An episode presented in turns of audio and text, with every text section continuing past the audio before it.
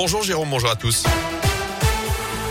Et elle a une ce lundi, enfin, la consécration. Le Montbrisonnais Guillaume Cizeron a décroché cette nuit la médaille d'or au d'hiver à Pékin en danse sur glace avec la Clermontoise Gabriela Papadakis, leur tout premier sacre olympique, Léa Grillet. Oui, un sacre qui leur tendait les bras depuis samedi et leur record du monde établi lors de la danse rythmique. Ce matin, Gabriela Papadakis et Guillaume Cizeron ont encore impressionné sur le programme libre pour conquérir le seul titre qui manquait à leur palmarès. Quatre fois champion du monde, cinq fois champion d'Europe.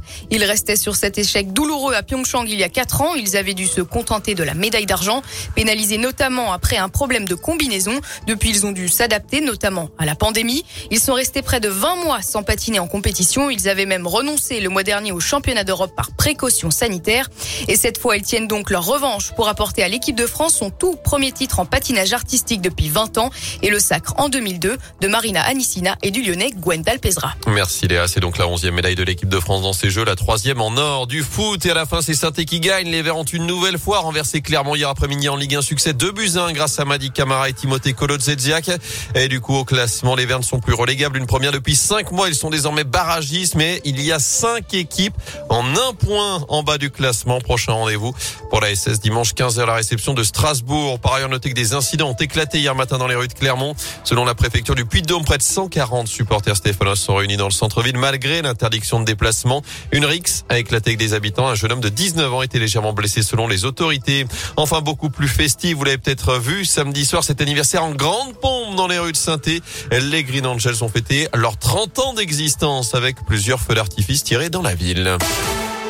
Dans l'actu également, on en parlait dans le trafic, ces accidents en cours sur l'A47, des difficultés de circulation ce matin et des blessés notamment à hauteur de Saint-Chamond. Cet accident qui s'est produit il y a un peu plus d'une heure. Désormais, trois voitures en cause. Une personne a été légèrement blessée et prise en charge par les secours. Attention, il y a plusieurs kilomètres de ralentissement jusqu'à la Grand Croix en direction de saint Et puis, un homme de 31 ans également légèrement blessé dans un accident à hauteur du nez de Tervet sur le pont de Givors sur la 47, cette fois en direction de Lyon. L'incident est clos. L'autoroute a rouvert à la circulation, mais il y a de grosses difficultés dans le secteur. À suivre cette semaine, une des derniers jours décisifs aux assises de l'Isère à Grenoble. Les derniers jours d'audience au procès de Nordal Lelandais. L'ancien maître chien doit être fixé sur son sort d'ici vendredi. Il encourt la réclusion criminelle à perpétuité, notamment pour le meurtre de la petite Maëlys. En bref, un homme tué par les policiers Gare du Nord à Paris. Ce matin, la victime aurait menacé deux agents avec un couteau de 30 cm. Ils ont riposté avec leurs armes. Ils auraient été pris à partie alors qu'ils patrouillaient dans la gare.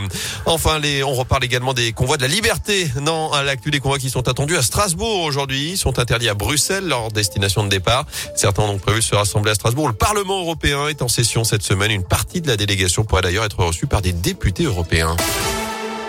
Enfin, pour terminer, quoi de beau programme ce soir, au cas où vous auriez oublié, nous sommes le 14 février, ce lundi, qui dit 14 février, dit Saint-Valentin. Il, y a les amoureux qui attendent cette date avec impatience, d'autres couples qui n'y font absolument pas attention, et les célibataires qui redoutent cette date. Bref, le 14 février alimente souvent les discussions. Radio Scoop est justement allé à votre rencontre pour vous demander si vous étiez plutôt branché soirée Saint-Valentin ou alors sans Valentin Sans Valentin, ça fait 5 ans que je suis célibataire. Mon ex m'a vacciné avec les hommes. Avec un Valentin, mais sans Saint-Valentin. La faites pas, sinon il se concentre sur un jour. Je préfère qu'il se concentre sur tous les jours.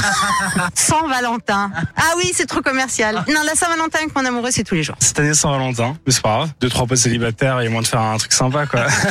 Faites bientôt nos 10 ans de mariage, donc je serai avec euh, mon Valentin si je ne travaille pas. En amoureux, avec les enfants qui dorment, c'est une très bonne soirée.